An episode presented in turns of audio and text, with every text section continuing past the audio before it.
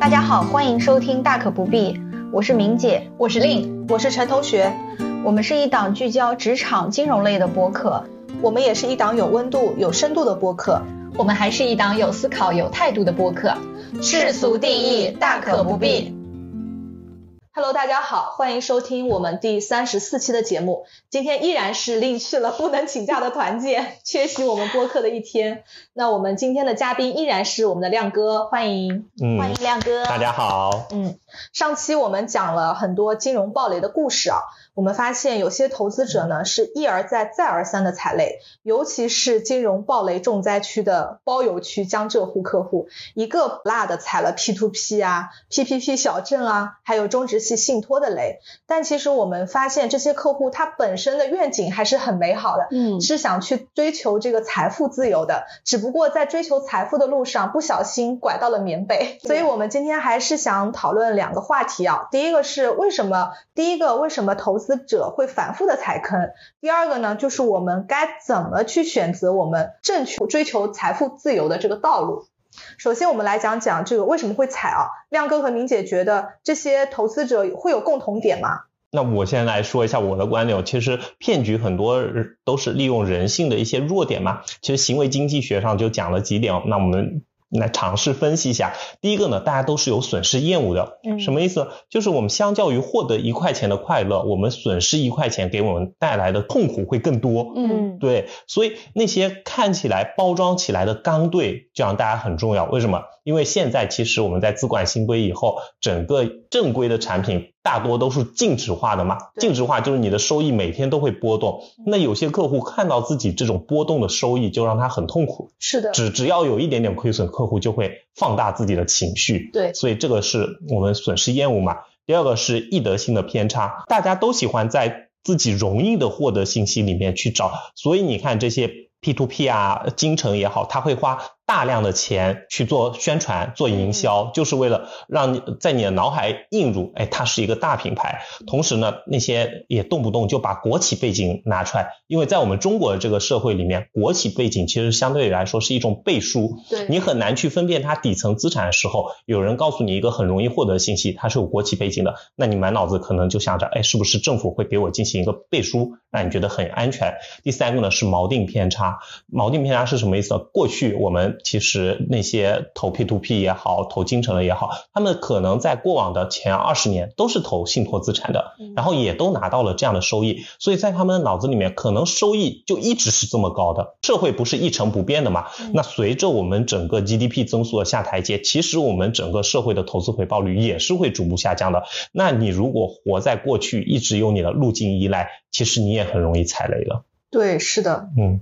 对，顺着亮哥的，我想起来看过的一篇文章，是凤凰网的，叫《血亏一千一百五十万，我的中产梦死于理财》，讲的就是一个中产的一个女性啊，投资中植系的故事。嗯，嗯，她写的还是挺精彩的。一开始我实际上有点不太能够理解中植系的客户为什么会踩雷，但是看了这篇文章以后，我是能够带入了，确实可能这一类的刚兑的又是固定收益的产品，给了他们足够的。安全感和正反馈，以至于受访者她是把自己婆婆的治癌症的钱和她老公日常公司的经营都算得很精准，投到中植系的四大财富公司的资金池里。比如说她老公有三个月的档期，那她就买三个月的理财。她是这么说的：她说这家公司看起来非常正规，另外呢，第一笔兑付很顺利，我放心了。我先生的生意又赚了一些钱，他就继续追加。期间他又卖了一套房子，买了三百万的信托。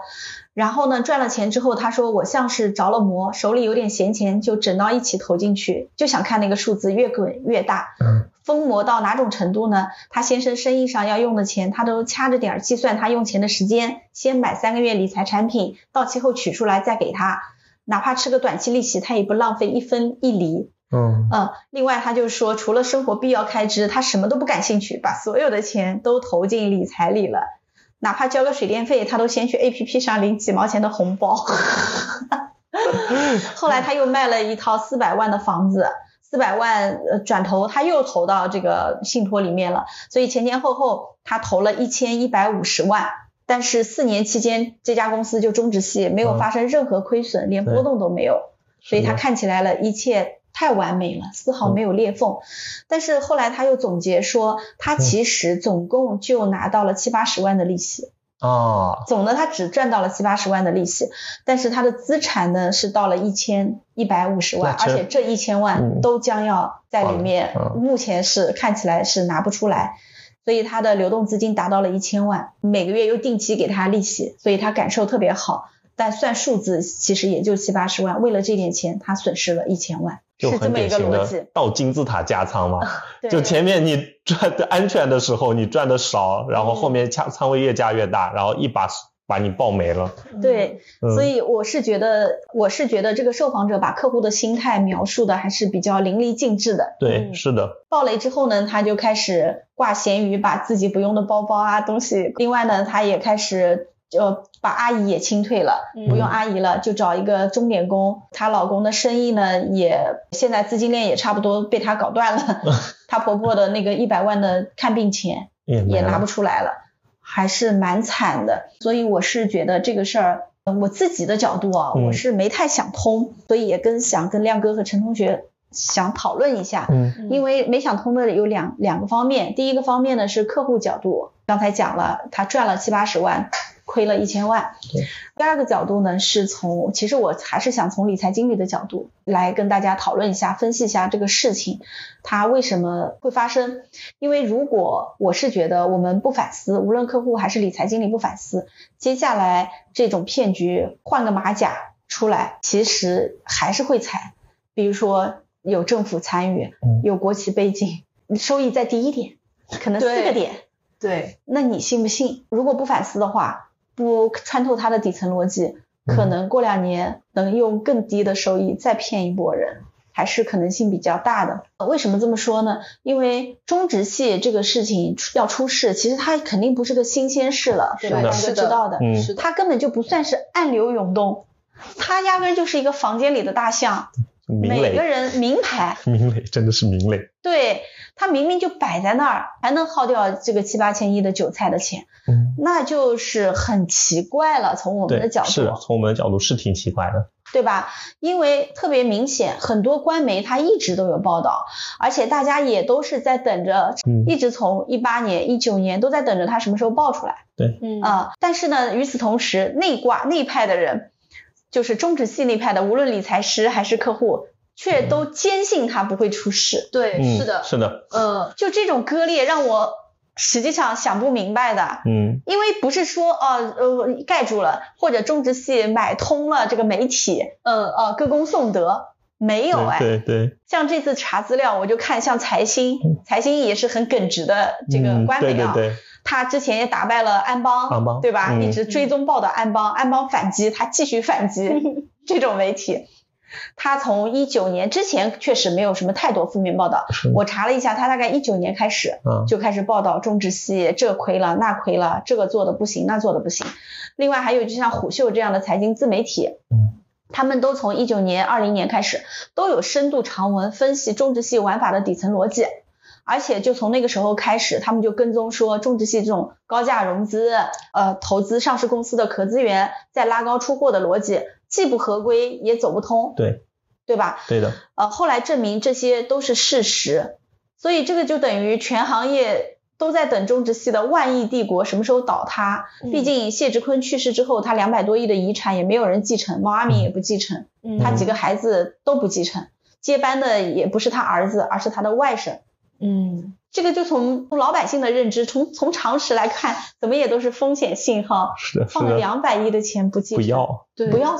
对，那么无论是从一九年还是二一年，一九年开始报道嘛，二一年谢志坤去世，那投资者如果多听多看的话，哪怕有一点点常识，稍微动脑筋想一想，我觉得这次四大财富公司跟中融信托加在一起五千多亿的资金嗯池，这个雷是踩不到的。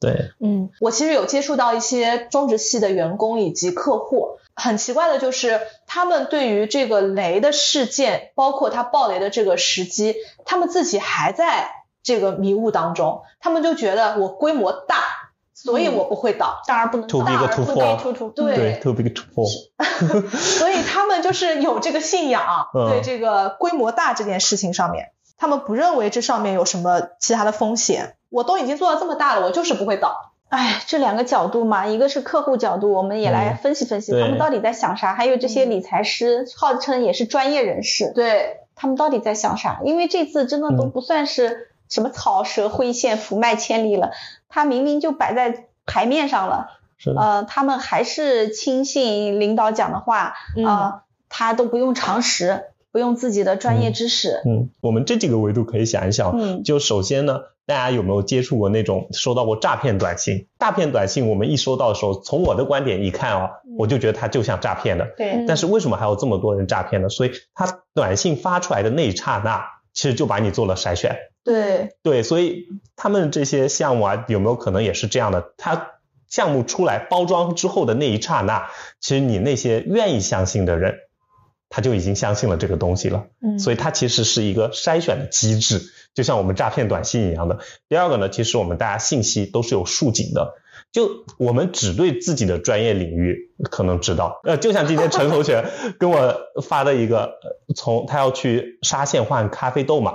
那我就在想，沙县还卖咖啡豆了，这事不是 挺那个突破我的认知的吗？后面我才知道，因为我平时是一个不怎么喝咖啡的人，所以这个信息对我来说就是一个新消息。再加上我们现在的那时候自媒体的算法导致的，它会推给你的东西就一直是你关注或者你看到的。我其实做这期节目的时候，我也去网上查了消息，我也看到，比如说中职的有一些负面消息，但它更多的有一些正面的消息。就可能我们会去忽略那些正面的消息，但是嗯。这些已经买着的或者在这个局里面的人，他是不是有可能是屁股决定脑袋？他对那些正面的消息，他就会相信的比较多，嗯。看到负面的也会觉得在对。是假消息，对那些是假消息。嗯。对，所以你自己对信息的处理能力，这个其实在我们现在也是一个比较关键的点嘛。还有一个就是，我觉得圈内的一句话嘛，就我们刚才说的，过往不代表未来嘛，你不能永远用以前的经验去判断。我就给大家举个例子嘛，十年前的地产信托，五年前的地产信托，跟现在地产信托，他们根本就不是一个东西。嗯嗯虽然它的底层都是可能去投地产，但十年前的地产环境跟现在地产环境根本就不可同日而语。所以，也许你投的东西没变，就你投的方式没变，投的底层资产也还是地产信托，但地产这个行业发生了翻天覆地的变化，就包括。中融的做那个可资源的，你在注册制或者说在我们现在这个上市制度没那么快的那个年代，它确实可能是一个不错的策略。就以前股就做投资里面就有一个策略叫 ST 策略嘛。嗯为什么？因为 ST 策略它在那时候，因为壳资源值钱的时候，你到了二三十亿，它就会有公司过来借壳上市，那就可能产生一波收益。但你在这个时代过去了呀。嗯那你如果不把知识更新跟上的话，一直停留在你过去的知识体系内，那就可能会容易出问题。嗯，对，嗯中植是拿了一手的 ST，对，其实就是嘛，他这个策略其实在他刚创立的初期，他可能也是个好策略，但你随着时间演变，你的策略是要跟大环境进行调整的。就像我们以前卖产品嘛，我相信明姐肯定有那个时代，以前我们是不去做 KYP 这件事的，就不去 Know Your Product，不了解你的底层产品，这没关系。为什么？以前刚兑的年代，我我跟你说四点二就四点二，嗯我何必去了解它这个底层，比如说是会爆雷的恒大信托，还是现在质量比较好的保利底层的信托嘛？我这事儿对我来说成本很高，我没必要。所以当年我们常做一件事儿是干嘛？我们是去琢磨销售话术，啊，对对对，对我们是打磨我们的技巧，怎么让客户能接受我说的这些话，对不对是？就是人性的角度出发嘛。但现在你这个时代变了呀，你不可能再用以前的，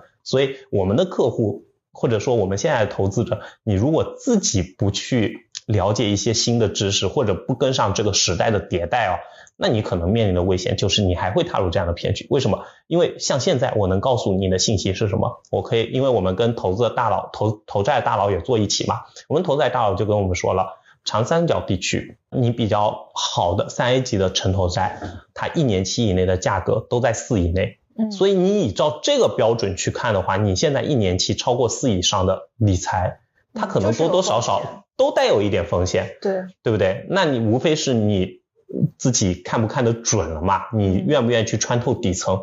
那你如果愿意多花时间，去穿透底层，然后你自己再建立你自己的投资体系，那你付出的成本才能可能让你带来高一点的收益。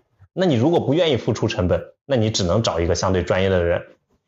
那前提还得你信这个专业的人啊，就你只能把专业的事情交给专业的人去做，但前提你找的这个专业的人你可能要靠谱，对，就找专业的理财师。对，我觉得亮哥讲的都是我我也都很认同啊。嗯。但是你知道吗？中职系的客户他也认为找到了专业的理财师，这个很离谱。所以所以这个专业这个词怎么去定义？这是的，是的，是的，就很离谱。嗯。之前啊，比如说你你讲的，我们自己做销售都不了解底层买了什么，实际上那个就是一个平台信仰的年代，对。对吧？那那时候是的，所有人都信仰平台，无论是投资者还是我们的员工，我只要信我这个平台就可以了。但是资管新规的最重要的一点就是要把平台信仰给打破，就是要打破刚兑，打破资金池。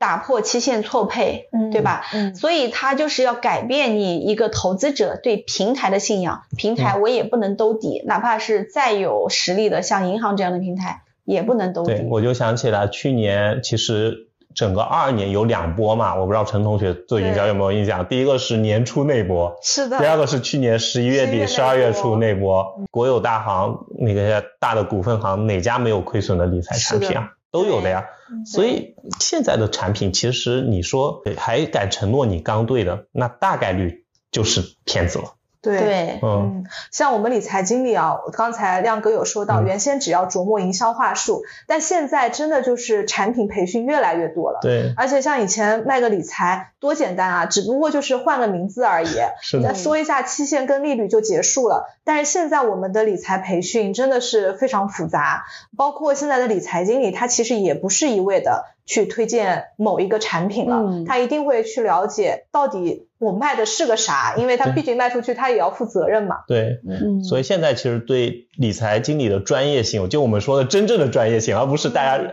就看到那些包装起来的专业性。我觉得真正的专业性要求会越来越高。首先，你得了解刚才像陈同学说的产品是什么。其次呢，你得明白现在大环境在什么，因为你所有的产品，你得结合当下的环境去卖，不是说。你一个产品能让你一劳永逸？对的，对，就比如说我们现在，就比如说像我们现在权益类，大家觉得是一个很难卖的时刻嘛，客户也不多愿意买。但是你从一个性价比的角度，它其实相对来说是比较高了，嗯，对不对？那可能在现在这个阶段，我们也不能说让客户 all in 到我们权益的产品里面，因为。这种左侧向下的风险底部我们也猜不准哪里嘛，但是你在一个底部的区域去慢慢布局，现在就是可能是一个比较好的策略。但这个也要你相信这个专业的投资者，不然我我碰到很多投资者是什么？我跟他说你现在可以开始一点点布局了，他就会觉得你又开始骗我，因为 我听周边的朋友说他们买基金都是亏的啊，是的，对，就是这样。那包括。同样的，我们现在理在去年十二月底对理财净值下跌之后，很多客户因为买的短期理财三到六月到期了之后，可能产生一些本金亏损嘛，就想拿出来。但其实他们当时如果来问我后，我都跟他们交流，不妨。再放一段时间，因为可能会给你另外的惊喜。也确实，今年上半年的整个债做的其实都还不错嘛。对，到现在理财收益一下子就回上来了。但但如果到这个时间点了，再有人跟你说，哎，我们今年上半年理财收益做得很好，你再去买，你反而应该去有一点风险的识别信号了。为什么？因为这种周期到了一定的时间之后，它其实就是一个上坡和下坡的过程嘛。嗯。反而你在这个时间点买，你可能会。遭受到你理财产品去年十一月底、十二月初面临的情况。嗯，对，亮哥讲的就是专业的角度啊，对，就比较专业。对对对。实际上，我觉得能踩到雷的这些客户啊，他们想要的就是简单的答案。对，呃，他根本就不愿意说，哎，我站在哪个点上可能做某一些投资是好的，我甚至可能都不认同大类资产配置这个理念。嗯。因为我就认识两个客户，分别在金城上面亏了一个亿，另外一个客户在中值亏了一亿三。嗯，这个量都很大吧？对对，因为我们的客户就是这么大。但是他们，我我也问了他们反思这件事情嘛。嗯，在京城亏一个亿的，认为京城本来是没有问题的，是被政府搞坏的。嗯，在中值现在有一亿三，不能叫完全亏掉，反正现在还没拿出来。对对他呢，其实还是个专业投资者，但是呢，他的意思就是，我觉得没有那么快会爆雷，我觉得我不会接最后一棒。哦，心存侥幸，对，其实是。所以我买的嗯都是短期产品。嗯它的一亿三基本上分布在资金池为主，单一项目为辅。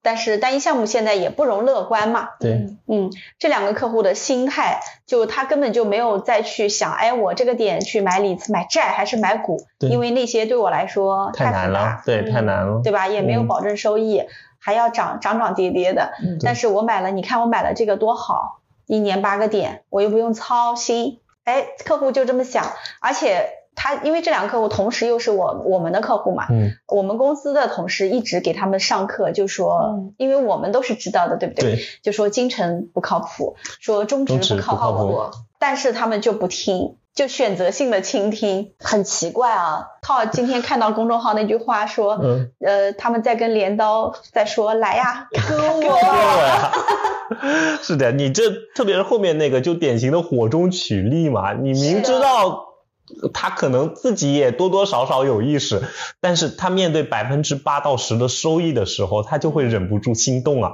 对，对，嗯，他觉得我只要不做最后一个就可以。对，是的，嗯，所以我是听到一句话，我觉得还蛮有趣的。他说，投资失败跟上当受骗还是两码事。哦，那是两码事，那绝对两码事。对，所以这些客户为了规避投资失败，选择了上上当受受骗，哦，很奇怪啊。嗯，对，可能从这个角度分析哦，投资失败呢是你不行，对对他不想承认，对他不想承认自己不行，嗯，然后上当受骗的责任在别人，是我遇到了坏人。是的，是的，是的，对，包括小红书上有一些中植系的理财经理，嗯不是也热衷发帖嘛？嗯相当于安慰自己，安抚客户。他们就会说，我今天这一切的悲剧都是因为资管新规造成的。我还看过这样的帖子。怪政策，对，对我是觉得这种就是呃，把那个原因和结果搞反了。是的，是的，呃，资管新规其实是一根针，戳破了它吹大的气球和泡沫，但是并不是资管新规让它吹大了气球和泡沫。对对对，因为是骗局，他总归要垮台的。嗯，这个就跟我们现在很多房地产不是公司也暴雷了吗？嗯嗯他们就会说，那就是因为政府把这个房地产打压的太严重了，但他们也要反思，是他们确实是杠杆太高啊。对呀、太高杠杆率了。啊，就像呃碧桂园，我在碧桂园的一千天，这个嗯高周转率、高杠杆率，呃是的呀，它迟早要爆的。政府推资管新规，其实也是为了确保金融安全，对，否则的话，那都变成一个高杠杆的流转。像如果银行都能兜底，那银行的风险也很大。对，它这种风险补偿机制本身就不合理嘛。就我们假设，比如说百分之八的还给你刚兑，嗯那你就会发现，是你基本上去做生意就没有这样的东西啊。对，即使我们把生意分分类，社会的平均收益，我们以 GDP 来算，现在也到不了百分之八嘛。是，那你有一些做得好的，你可能有百分之八，那百分之八做得好的进来了之后，我给你兑付了，那你差的就会留在你那个池子里，嗯，你这个池子只是毒性会越来越高，是那最终你就会有暴雷的一天，对对不对？所以就这事儿，大家得想清楚。所以说到底，可能大家都还是不想面对，不想面对，是的，要逃避个理由。，他逃避，嗯对，不是自己的原因导致的。是的。那刚才也分析了大家心里到底是怎么想的啊。那嗯对于我们普通老百姓而言的话，现在理财还能买吗？我们应该怎么避雷呢？呃，各位小伙伴们，其实理财哦，其实还是要买的。为什么？其实你如果不买理财，你像现在存银行的各大定期，那各大定期大家也知道，目前价格其实是非常低的嘛。可能有一些国有大行，它大额存单就它的收益可能也只有二点几了。对对，那你其实比上我们现在整个国家的一些通胀啊，或者是呃印钱的速度啊之类的，你相当于是被收铸币税的嘛。嗯那所以你如果不去做一些投资啊，然后去延缓你这个钱缩水的速度，你其实钱会变得越来越不值钱。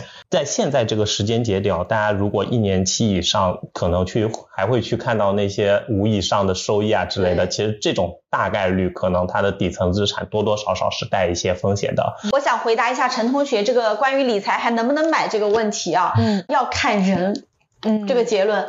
如果你是一个想追求简单化、追求刚兑、追求一劳永逸、不用动脑筋的投资者，那我真的建议也别买理财了，也别去银行买理财了。哪儿的理财其实都是资金池。从目前来看，它不是单一的项目的对应。我建议只要买三样东西。第一样呢就是存款，银行的定期，每家银行放五十万。第二呢是去买国债。第三呢就是买一些保险。呃，这三个是可以确保刚兑的，只要条款看清楚，期限看清楚。那么，如果你是经历了这些血雨腥风，但是呢，又在反思自己投资的逻辑，又愿意学习新的知识，愿意跟上时代的，我觉得理财还能买。未来买理财，它不是一个小白的简单行为了，而是对你投资者的专业度是有一个非常高的要求。因为其实刚才明姐提到的那个资管新规嘛，资管新规其实有一个很重要的点，它在哪里？就是投资者要承担你所购买产品的风险，因为所有的银行都变成了代销机构。是的，对他们只是做一些中间商。嗯，而且有些投资者不想有任何的波动和收益的损失，嗯，那这样子就意味着你在未来不可能。高过十年期国债收益率的固定收益，对，那可能假设就是三以下的一个收益率，那这个收益率来讲是合适的。如果你想追求超过这个收益率，比如说我刚才说的六以上啊或者八以上，那势必你要承担波动，因为这个收益是来自于波动，也就意味着可能要做一些资产配置，买一些股票型的权益类的产品，买一些债券。型的也是偏权益的产品。嗯，光是货币。是达不到这个收益率。对，是的。如果有人告诉你，我又能够刚兑，又没有波动，又没有风险，又超过六，那百分之九十九就是骗人的，或者你在做梦。对，或者你在做梦。对。呃，今天看到那个有有一个 Hanson 的公众号啊，他不是也说了一句很经典的话吗？说无风险加高收益，梦里都不一定有，别说现实世界了。对，就就明姐这个说的，就我们常说的产一个产品的不可能三角嘛。对对对。对，你的流动性就是你每天都能生熟啊，这种我们叫流动性嘛。你的流动性跟你的高收益以及你的本金安全，这三者是不可能同时达到的。对，是的。嗯。所以，像今年以今年的行情为例吧，上半年银行的理财表现还是不错的，那么投资者又开始激动起来了。虽然就已经忘记掉去年十一月份的一个惨案了，结果这两天小红书上大家又看到纷纷发帖说理财怎么亏了？嗯啊，理财收益率下降了。其实未来这个一定是常态。常态啊，对，以前可能大家刷到这则消息是半年一次，后面你可能会变到。三个月一次，对不对？完全有可能的呀。所以在未来啊，投资其实是一件非常复杂的事情。呃，不要大家不要把它想得很简单。毕竟我们 GDP 增量在十以上的时代已经过去了，最好的年份已经过去了，接下来能有增长就不错了。所以，我们之前的一些确定性，比如说你买房子能赚钱，你买信托能赚钱的时代一去不复返了。接下来可能就是你买理财都会亏钱的时代到来了。那我们一定要识别，同时愿意承受波动，才能够可能未来啊，像亮哥说的，可能能够跑赢 CPI。对。但未来的 CPI 也不难跑，也相对会低很多。对，像现在最新公布的，今天刚公布的 CPI 可能就零点一、零点二吧，这样。我是觉得未来越来越复杂的经济形势和金融环境啊，我们普通老百姓一定要做到与时俱进的学习，才能够跟上，守住我们的钱袋子，不然我们辛辛苦苦赚来的钱，可能就是会被所谓的投资理财、所谓的这些刚兑骗局给他骗走。我们一定要保护住我们难得辛苦省下来赚来的钱，因为伏尔泰不是有句话吗？历史从来不会重复，但人类却总会重蹈覆辙。就是说，经历了这么多骗局，他换个马甲又能够再骗你一次，换个马甲又再骗你一次。可能有些人会说，哎，那我就买低收益好了，那我这个马甲就换成低收益的给到你，我多赚一点也可以呀。是的，是的，不是还是能够骗到你吗？对，呃，所以那个跟大家聊的时候嘛，我们也本来想总结一条比较简单的金科玉律给到大家，结果我们发现自己总结不出来，因为这个市场是会根据你的行为进行变化的，就像刚才明姐说的，你就喜欢觉得挑低收益的买，嗯，那骗子就包装成低收益的去忽悠你就好了。是的呀，你就喜欢政府背景的，骗子嗯。假合同造出来给你看就不就好了，嗯，对不对？对，这么十几年啊，一波一波的新的骗局出来，监管固然有问题，但是所有的创新监管都是跟不上的。对，这个是毫无疑问的，监管也不是神仙，也不能预判它会有什么样的骗局。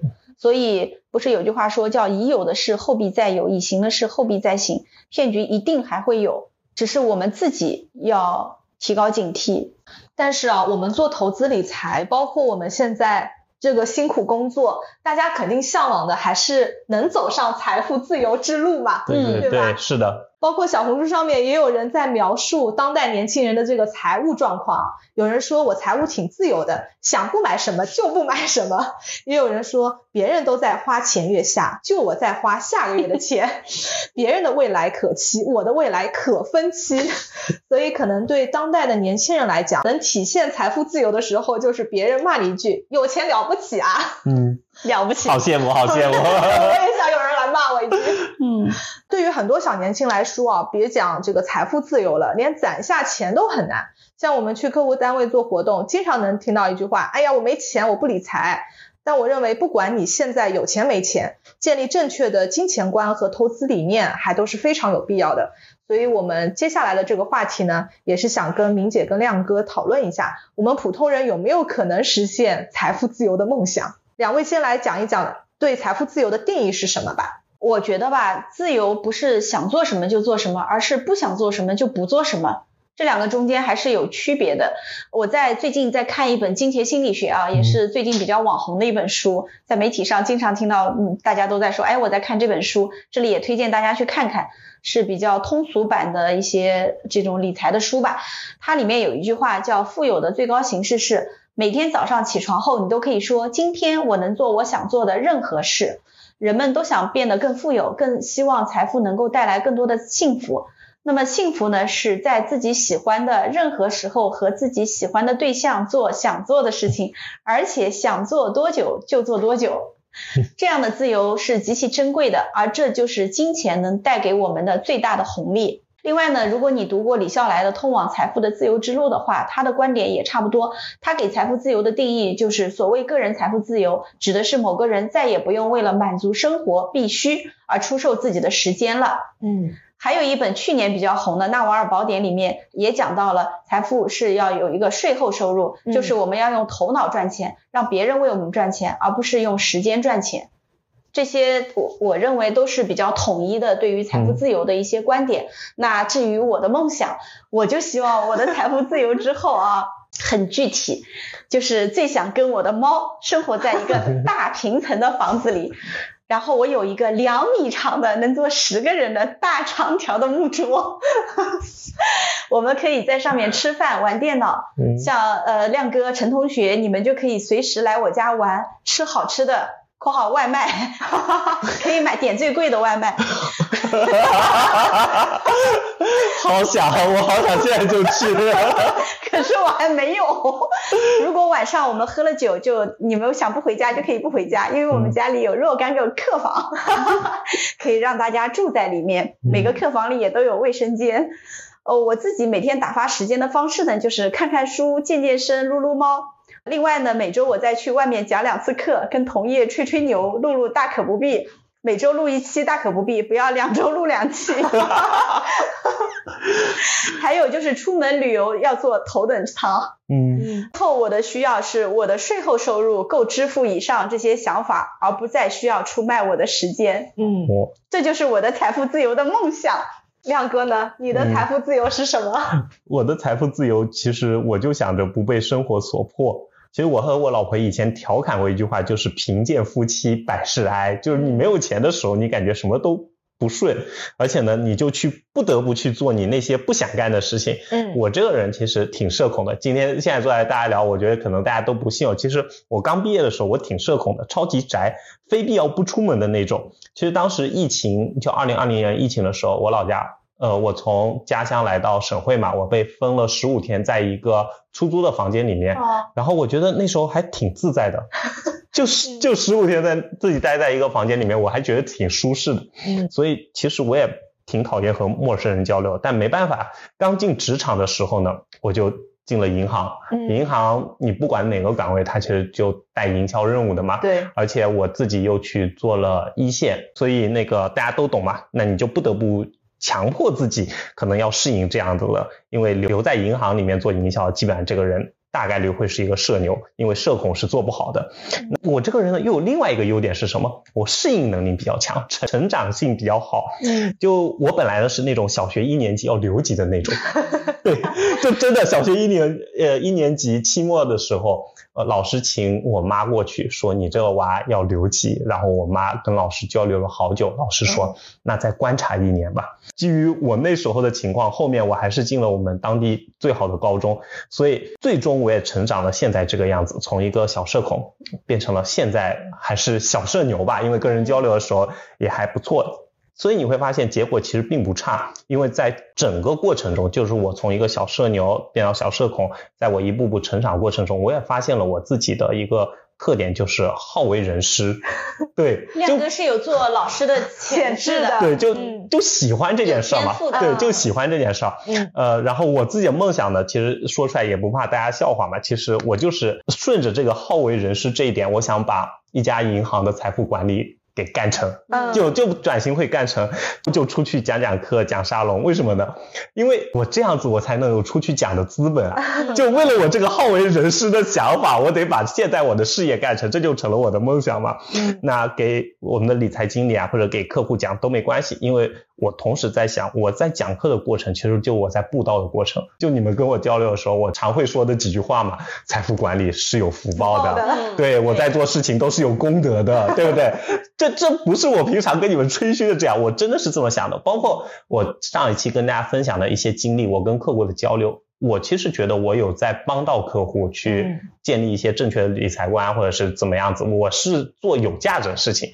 这个其实在我实现财富自由之后，我也会想去做这样有价值的事情。嗯对，当然在现在这个创业班的过程中，就你想把一家行的财富管理干成嘛，其实就是在创业嘛。嗯创业过程中会有很多不如意的事情，我也一样会遇到很多困难。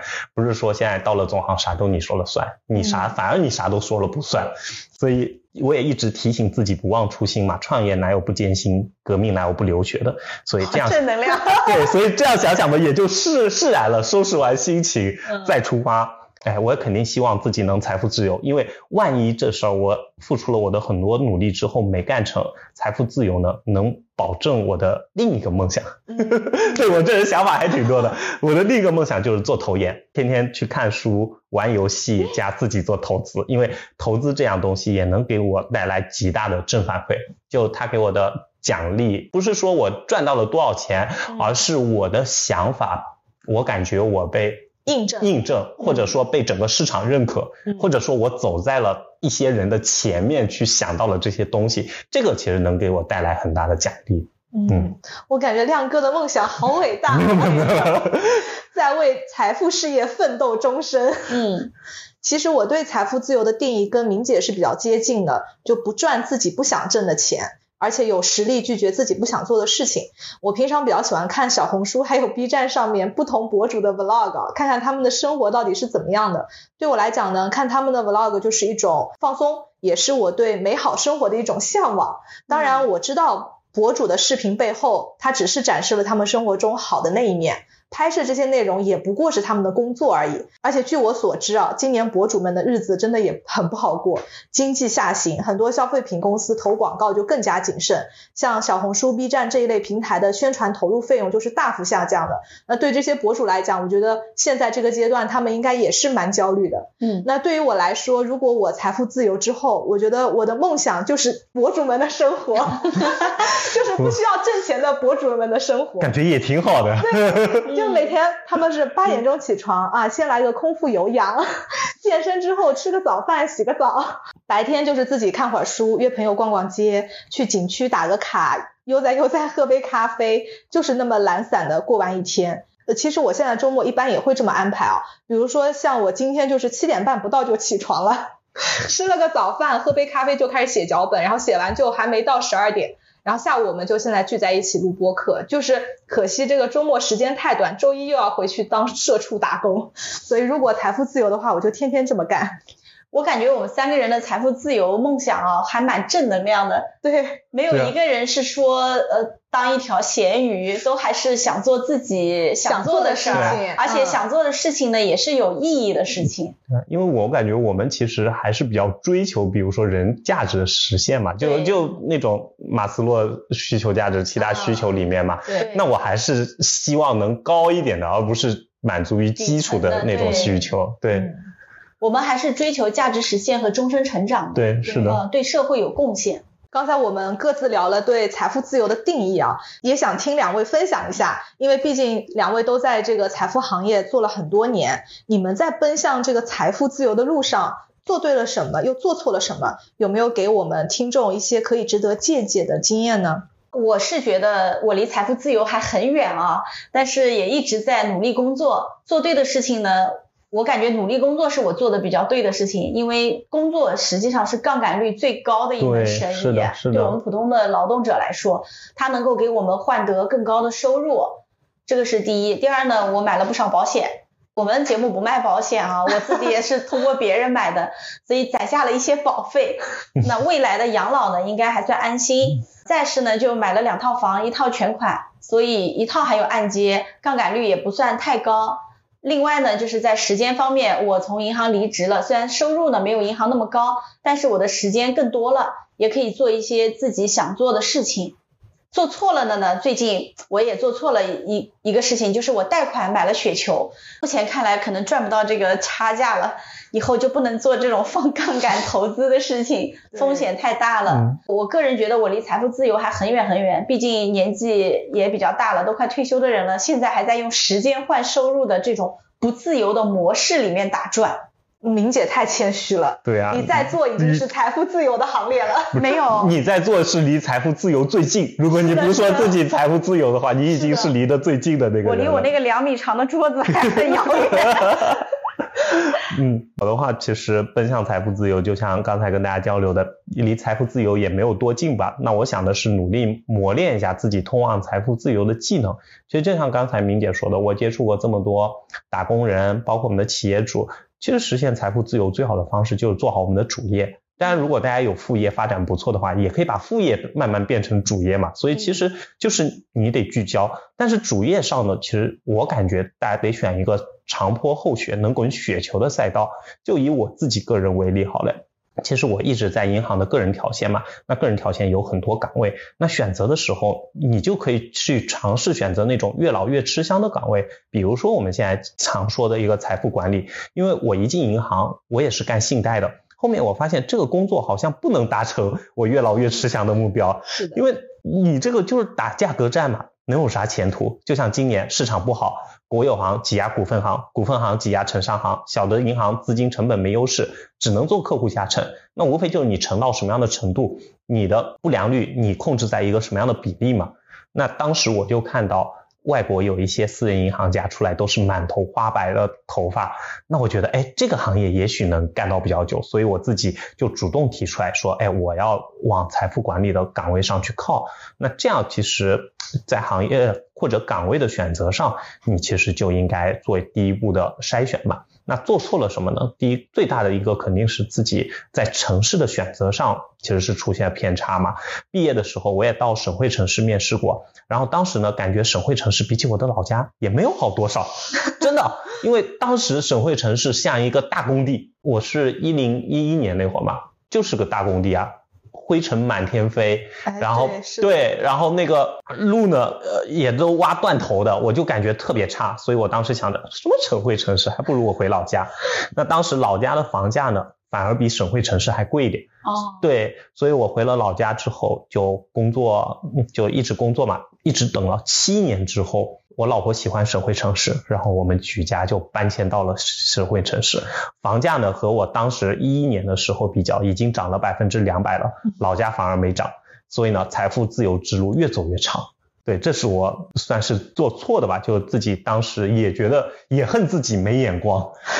那还有呢，其实包括我老婆也一样。这里那个也跟大家分享一下我老婆的故事啊。徐徐来自省城的著名摄对对对计师，对对，来自省城的著名设计师徐总的故事。徐总呢，其实刚开始的时候，他读研就是在现在所在省城的这个城市读的嘛。徐总呢，当时。没毕业之前就在某某大厂实习，毕业了之后呢，他其实就有机会留下，因为他当时的领导已经跟他说了，你要不留在这里。但徐总呢，因为选择了我，嗯，然后跟我一起去了我的老家，嗯，结果选择了一个国企，嗯，对，当时他在大厂的时候，如果按照现在说法，他肯定离财务自由会更近一点，嗯，因为大家在想那时候是一一年、一二年，这个大厂。完全还不像现在这样门槛这么高，他当时给的各种东西应该也是比较丰厚的嘛。徐总如果当时选择了留在这个大厂呢，他也不会像现在这样面临着三十二岁、三十五三岁还要进行整个行业的转变，对不对？所以。对于徐总来说，他做错了选择，可能是当时选择了我。那不能这么说，这么说。往好处想，如果他进了大厂，可能既没有你，也没有你女儿。现在他又有你，又有你女儿，友情饮水饱。对对对。所以我们说嘛，在通往财富自由之路上做错了什么？但你在财富自由之路上做错了选择，可能你在人生中未必见的这个选择不一定是错的。但财富之路是一条，那你其实人生还有别的很多目标方向吧？嗯，对，是的。我们在投资管理里面常常提到的两类收入：主动收入和被动收入。主动呢，就是指你要花时间和精力去获得报酬的这一种收入，那主要来自于你的工资。而被动呢，就是像刚才明姐提到的税后收入，睡了一觉醒来之后就有收入了，嗯，你不需要付出大量的时间和精力。哎，比如说你有一套房子出租，租金就是你的被动收入。所以大家也看到了，被动收入的前提是你还得有本金。所以我认为这两年我努力在做的就是提高主动收入，再慢慢的一步步调整主动和被动之间的比例。比如说我们刚开始工作的时候，这个比例可能是八二开。那后面再慢慢的提高到五五，到最后呢，如果被动收入大于了你的主动收入，我认为就是能实现财富自由了。其实这两年也有做错的，在财富自由的之路上面也有做错的事情啊，就是在一九二零年的时候几乎 all in 了基金，因为当时我接触的这个岗位就是大量的基金公司来做路演，每一个基金经理都是明星基金经理，每一个人都能赚百分之十到二十的收益，清北复交啊，对。所以我当时也是投资了很多，甚至是我的二零年的年终奖啊，对我来讲也不是一笔小钱了。嗯。然后在二一年的年初呢，直接 all in 入了基金，现在不仅没有任何收益，我的年终奖还缩水了三分之一。那可以用二三年的年年终奖补仓。算了算了，我现在不敢有冒这么大的风险。我我现在的年终奖在定期。对，他现在分批支付了，对，分批支付。我们刚才讲了对财富自由的这个畅想啊，还有我们自己分析了自身这几年的一段做错了和做对的一个经历。那两位有没有实现财富自由的具体做法呢？或者对刚入职的小年轻有什么建议？我接下来的也谈不上建议啊，也是我这两天在看《今年心理学》，它里面有十八条的建议，里面我摘出来了，可能跟财富自由比较相关，同时我自己也比较认可的几个具体做法。呃，听起来有点像，哎，好像是讲大道理，但实际上事实就是这样。就像我们刚才讲的，不踩雷的呃策略，就是你要学习，你不能够想简化你的投资的决策。所以呢，听上去。有一点点晦涩啊，但是大家也坚持一下。第一个呢，就是长期主义。我们长期主义听了很多，大家都会觉得，哎呀，你又在给我讲故事，又在给我洗脑。第一个是长期主义啊，呃，我听过一个，也是一个段子，就说其实我们人生最大的择时是我们降临的时代。哦，对对对，所以我们有幸生在一个高速增长的时代，所以攒到了一点钱，但这个其实不是我们自己的能力。那么现在如果假设未来经济可能像日本一样有个二十年一个紧缩期，那么我们该怎么办？我认为有一有一点比较重要的就是要活得长一点，活到一百岁。那你熬过了这个二十年，对 你可能又是一个快速上涨的一波。我在金钱心理学里面看到的一些投资比较成功的案例，他都是活得比较长，包括巴菲特、芒格，包括他讲了一个叫李德的一个嗯门卫的故事。这个李德的门卫呢，他也是活到了将近一百岁。那这个门卫他在死的时候，大家猜猜他有手头有多少钱？他手头有八百万美元。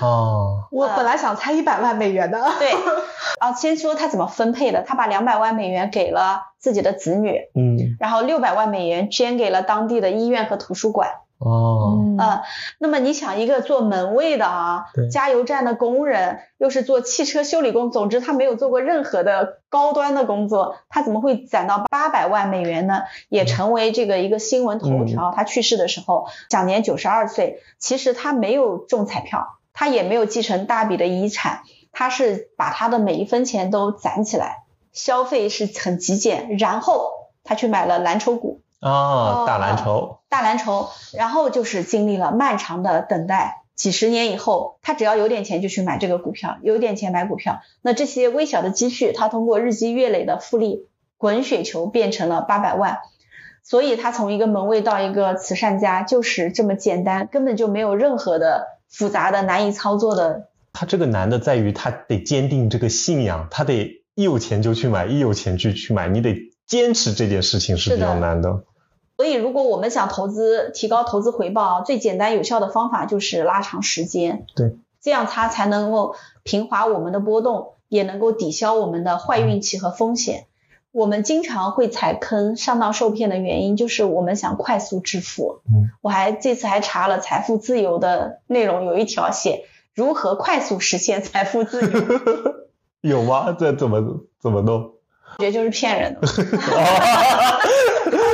完美演绎了一个差点上当受骗的人。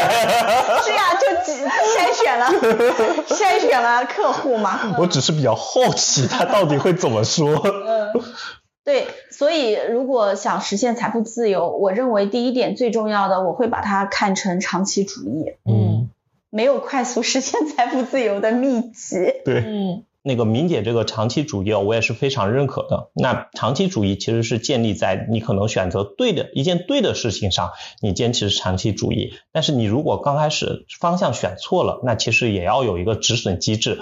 特别是大家在选择自己工作的赛道啊，以及落户的城市这方面，其实我是比较有感触的。前面跟大家聊过了，我自己选择落户城市上，可能在刚开始就出现了一个小的选择失误吧，让我离财富自由越来越远。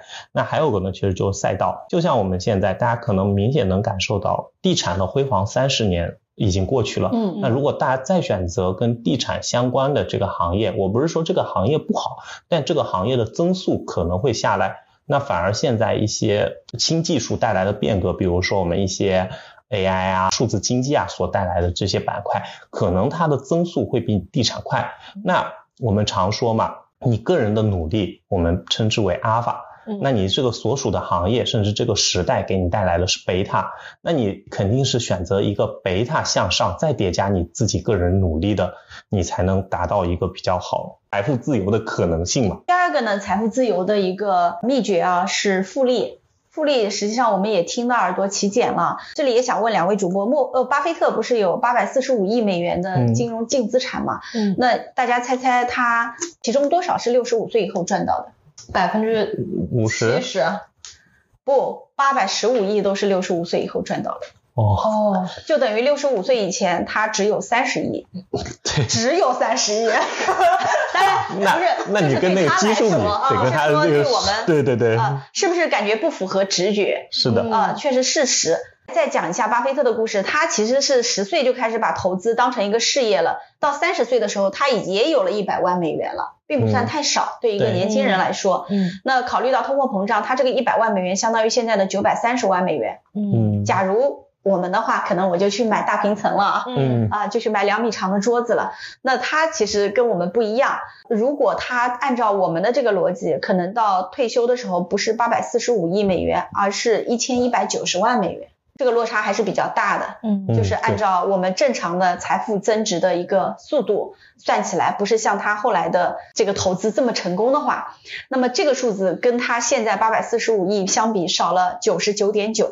它这个复利呢，并不是依赖它每一次或者每一年有一个巨额的回报，而是通过时间长，呃，回报不间断，尤其是在混乱和危机到来的时候。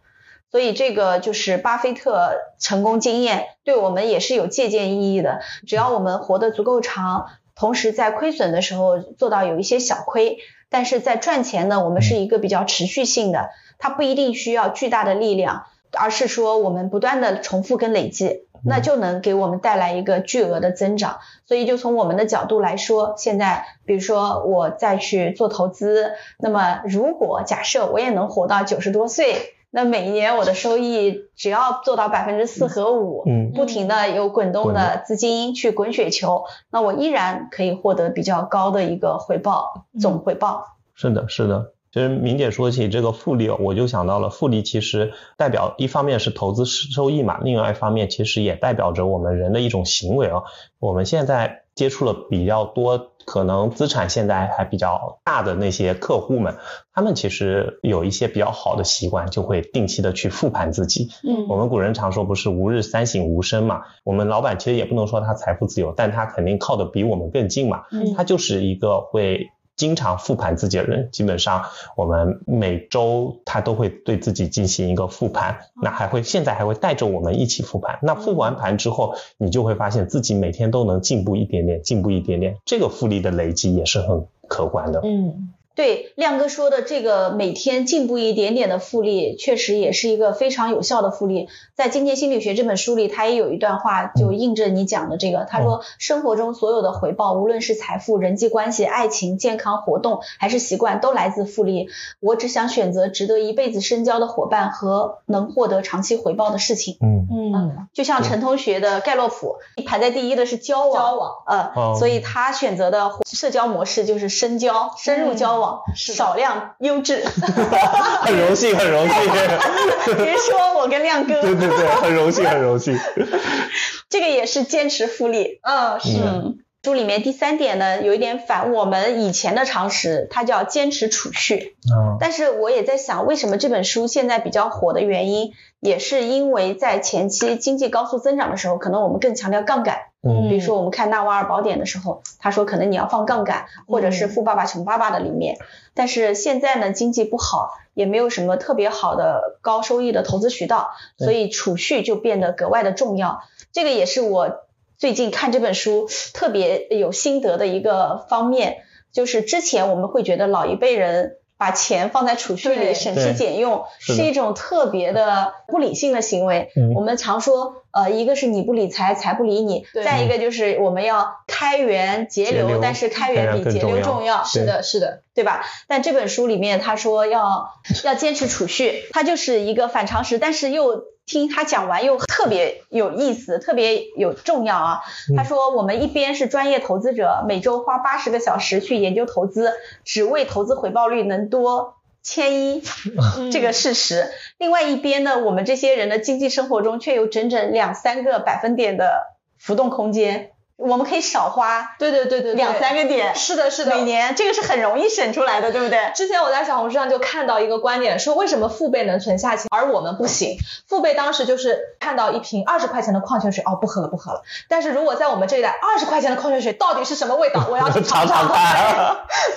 就是比如说我们咖啡费用，对不对？是的，嗯，实际上我也在反思，我们甚至可以有少花十个点都不太影响到我们的生活。对对，所以这个时候一方面又是我们在投资锱锱铢必较，呃，嗯高一个点已经觉得哇我好牛逼了。嗯一方面其实我们的生存空间里面可以少花两三个点，而且我们也不需要付出前一种那种情况那么多努力。对对，只要稍微的调整我们的生活方式，就可以充分利用这些空间。比如说今天买沙县咖啡啊，当然陈同学请客。那假设我们在家里自己冲泡咖啡，嗯，其实就是可以减掉十几一二十块钱嘛，每天可以少花这么多钱。所以这个就是我们以前有违我们常识的一个储蓄的观念。啊作者说，假如我们生活在一个一切都符合预测的世界里，那么只为日后买什么存钱是合理的。但是呢，我们现在肯定不符合一切都符合预测的世界，所以我们的存钱的目的是为了防止意外。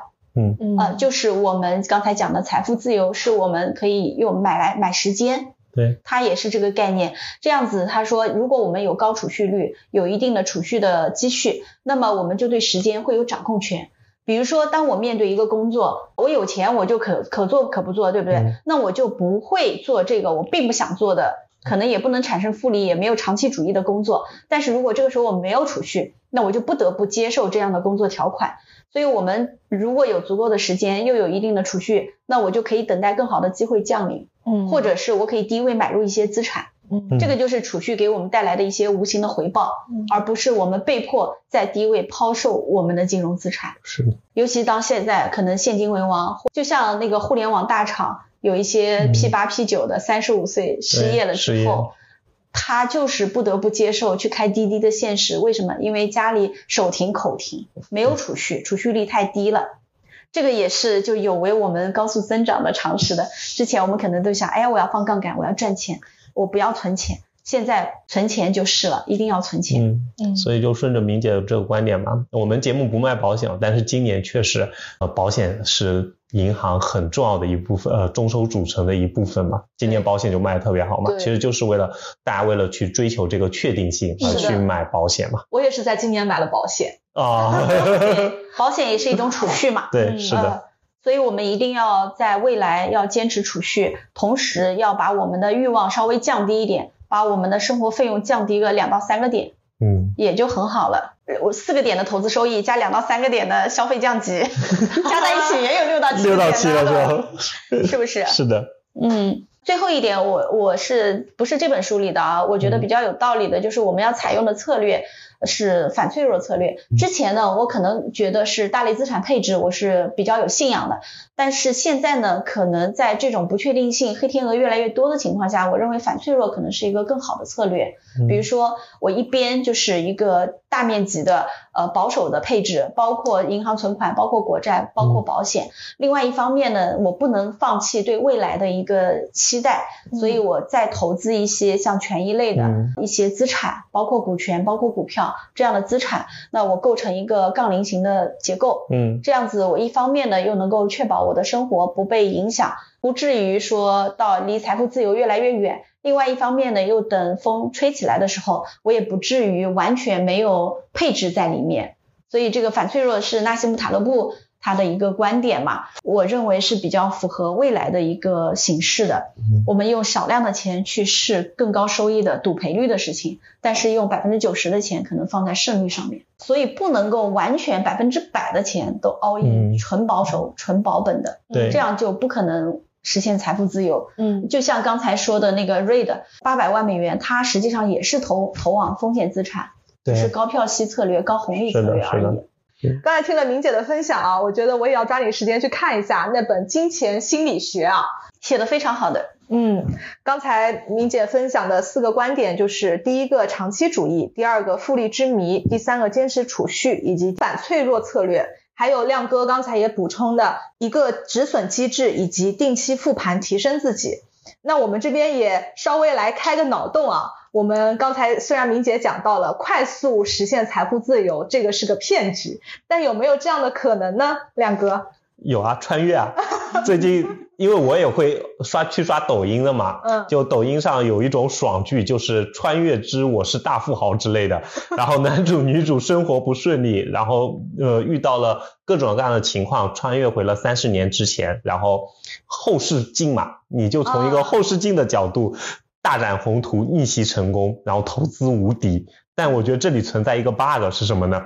就是有可能会有蝴蝶效应对啊。对对，你动不动你这种大几十亿甚至几百亿的投资，你很有可能改变历史的。嗯所以呢，各位听众伙伴们，如果哪天穿越了，记得小富就行，不然大资金真的是可能改变历史进程。你所面临的副本就是会开荒本，而不是你这种后视镜本。嗯，我觉得捷径可能就是支持我们体育事业，买彩票呀。那你也得天选之人。是的，还有一个就是做梦，我天天活在梦里。对，梦里是可以实现的。嗯嗯，好的，我们今天也聊了很多啊，从第一个部分我们如何避雷，以及为什么会有那么多投资者踩坑，以及到了我们第二部分，就是如何实现我们的财富自由。我认为人的梦想还是要有啊，但不能有过多的幻想。仰望星空的同时，也要脚踏实地。那也祝大家能够尽快实现自己的小目标。也欢迎在评论区给我们留言，分享你对财富自由、财富管理的看法和做法。那今天我们的节目就到此结束啦拜拜拜拜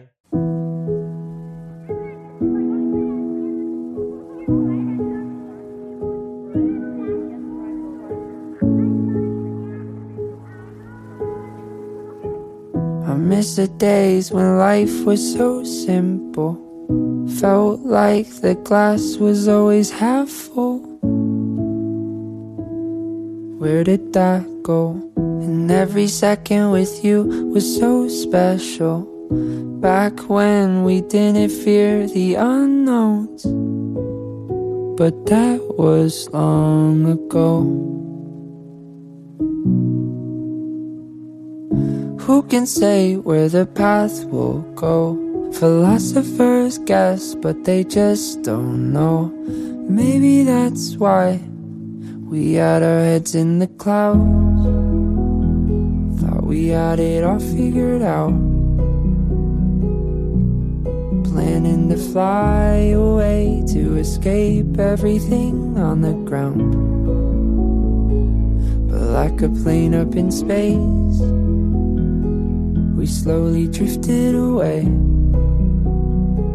And every plan that we made and dream that we chased are just memories now. They're just memories now. I'm not sure where everything went wrong, but I know that we landed where we both belong. I just wish we weren't scared to say that there's expiration dates on the friends you make. As hard as that may sound.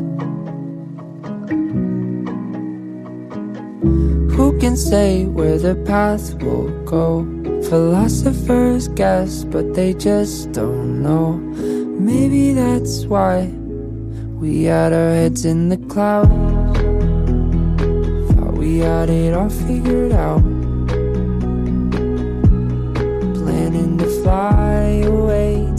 Escape everything on the ground. Like a plane up in space, we slowly drifted away. And every plan that we made and dream that we chased are just memories now They're just memories now. Who can say where the path will go?